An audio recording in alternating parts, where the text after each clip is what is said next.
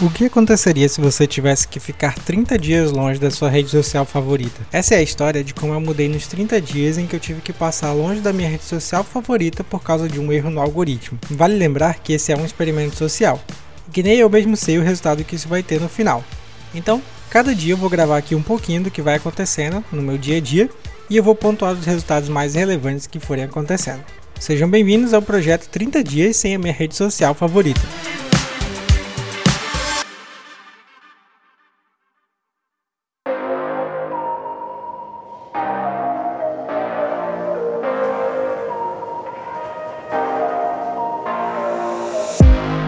Quem sou eu? Eu me chamo Silvio Rabelo. Eu tenho uma empresa de impressões aqui no sudeste do Pará, a Impressão Sua. Eu sou uma pessoa como qualquer um de vocês. Eu gosto de fazer algumas coisas e outras nem tanto. Eu tenho meus hobbies e também perco um certo tempo nas redes sociais em busca de lazer ou apenas de ver novidades e vídeos de cachorrinhos brincando por aí. Pois bem, esse sou eu. Agora bora entender o que aconteceu nessa história que eu vou contar especificamente aqui.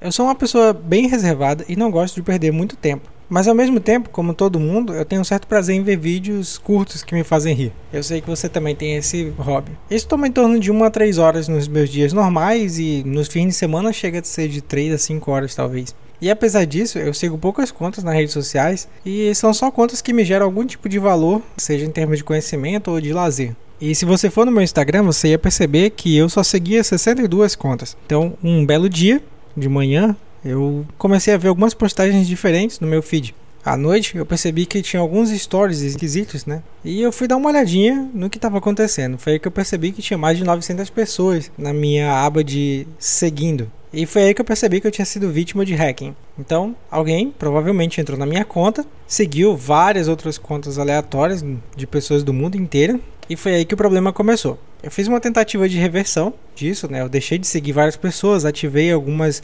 opções de verificação em duas etapas. Eu tentei fazer um procedimento de segurança na minha conta do Instagram. E foi aí que tudo deu errado. O Instagram entendeu que eu, né, estava tentando de repente hackear aquela conta e mudar alguma coisa, e foi aí que ele decidiu que eu deveria ter um bloqueio de 30 dias para ver se realmente era eu que estava manuseando aquela conta. Foi aí que começou o problema porque eu tinha um hábito muito grande de ficar vendo várias coisas ali naquela rede social, tanto aprendendo quanto tendo lazer, né? E foi aí que começou tudo dar errado. E foi aqui que começou a história desse podcast. Como agora eu tenho bastante tempo livre, vão ser 30 dias em que eu vou ter pelo menos aí de uma a três horas livres cada dia, porque eu não vou ter mais Instagram para estar tá olhando foi aí que eu pensei assim, ok, vamos fazer um diário de bordo aqui, eu vou registrar tudo o que acontece comigo nesses 30 dias. Eu sei, por experiência que eu já vi na internet, em outros canais, seja no YouTube ou em blogs, né, é, ou mesmo postagens em outras redes sociais, sobre pessoas que fizeram um detox de alguma rede social, né, ou de todas as redes sociais, e elas tiveram alguns resultados nesse, nesse período em que elas ficaram sem a rede social, ou seja, o período do detox. E é exatamente isso que eu vou tentar fazer por aqui também.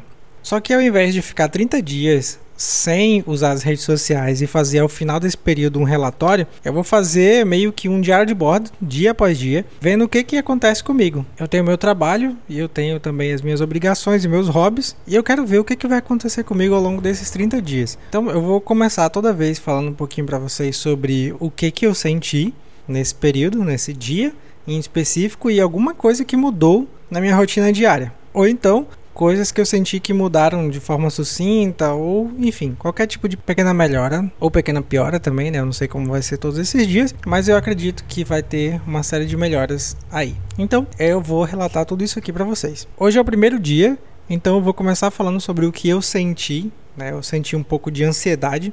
Eu percebi isso porque eu ficava várias vezes olhando para o meu celular, tentando ver se tinha alguma notificação diferente. E por conta disso, eu, eu, realmente olhei muitas vezes o meu celular. Eu me senti um pouquinho inquieto também ao longo do dia. Né? Então, a, o principal sintoma foi procurar na tela principal do meu celular se o aplicativo estava lá. Então, como eu recebi um bloco, eu não vou poder abrir esse aplicativo por alguns dias.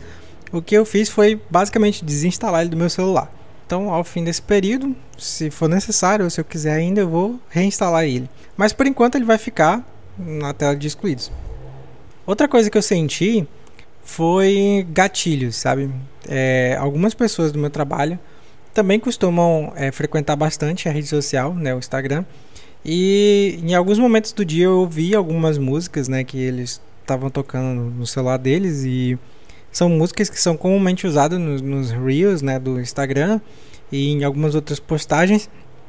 E essas músicas me geravam muito gatilho, então eu lembrava da, da, da sensação de estar assistindo isso aí. Eu acho que o meu cérebro já associava que era um, sei lá, um momento de lazer, alguma coisa estava próxima e que eu poderia relaxar de repente. Então, no momento que eu ouvi essas músicas, eu senti um pouco mais de ansiedade. Isso foi bem estranho, né? Então, é, foi um, um dos sintomas bem esquisitos que eu senti nesse primeiro dia.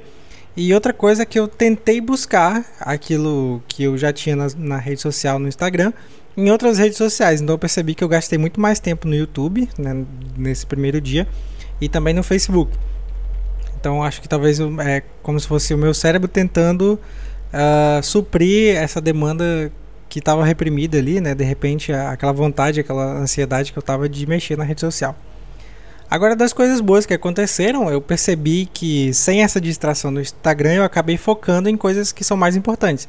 Né? Então, eu tive mais facilidade de lembrar das leituras que eu tenho rodando né, comigo. Então, é, tem alguns livros que eu atualmente estou lendo.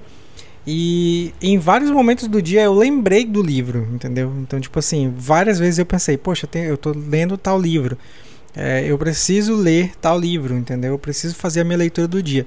Então, em vários, vários momentos mesmo do dia, eu lembrei desses livros que eu estou lendo, de alguns livros que eu ainda quero ler, que também estão aqui na minha fila de espera, né, para iniciar a leitura. Então, foi uma coisa que eu percebi que eu estava focando em coisas mais importantes. Outra coisa que aconteceu também, que foi bem interessante no fim do dia, eu fui perceber que isso era uma mudança de repente ocasionada por essa, essa liberação de espaço no meu cérebro, né? Que foi o meu quadro de monitoramento das metas do ano para datar esse podcast. Ele está sendo gravado no dia 6 do 1 né, de 2022. Basicamente, eu estou bem no iníciozinho do ano. Eu já tinha definido algumas metas do ano e todas elas estavam no meu aplicativo do Trello. Então eu basicamente tenho todas essas metas anotadas em um outro aplicativo, só que só no aplicativo é muito difícil da gente monitorar o andamento dessas metas. Então eu sempre gosto de ter elas visíveis, né? Ou então pelo menos algum tipo de símbolo visual de que eu preciso cumprir algumas determinadas metas. Então hoje, como eu tive um pouco mais de tempo, eu acabei imprimindo, né, um papel com todos os dias do ano e as metas que eu preciso cumprir.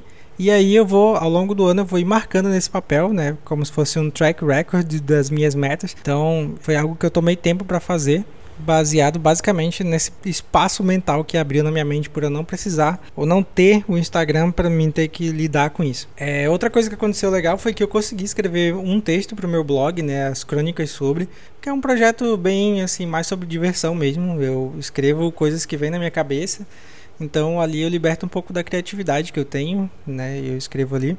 Então consegui escrever um texto, fazia alguns dias, na verdade algum tempo que eu não escrevia. E só pelo fato de eu ter esse espaço mental e eu me condicionar né, a fazer coisas diferentes nesses 30 dias, eu acabei tendo inspiração para fazer um texto. É, eu também escrevi um texto para a rede social da Impressão Sua, que é a minha empresa, né? Então, se tiver interesse até de ver alguma coisa sobre a empresa, é arroba a impressão sua. E eu também escrevi uma parte de um dos módulos de um curso que a gente está desenvolvendo para fazer aqui na Impressão Sua nesse ano de 2022. Então, foi um dia bem produtivo, na verdade.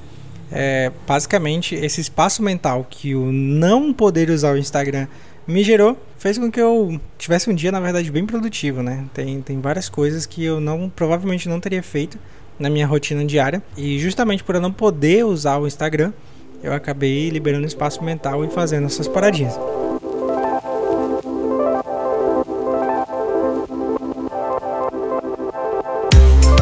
Então é basicamente isso, esse foi meu primeiro dia sem o Instagram e eu vou continuar gravando aqui sobre os meus próximos dias, né? As mudanças que vão acontecer, as coisas que eu vou conseguir fazer. Então, se você quer acompanhar um pouco mais dessa minha jornada de 30 dias sem a minha rede social favorita, me acompanhe aqui nesse podcast e a gente vai ver no que, que isso vai dar. Tranquilo? Até mais, valeu galerinha!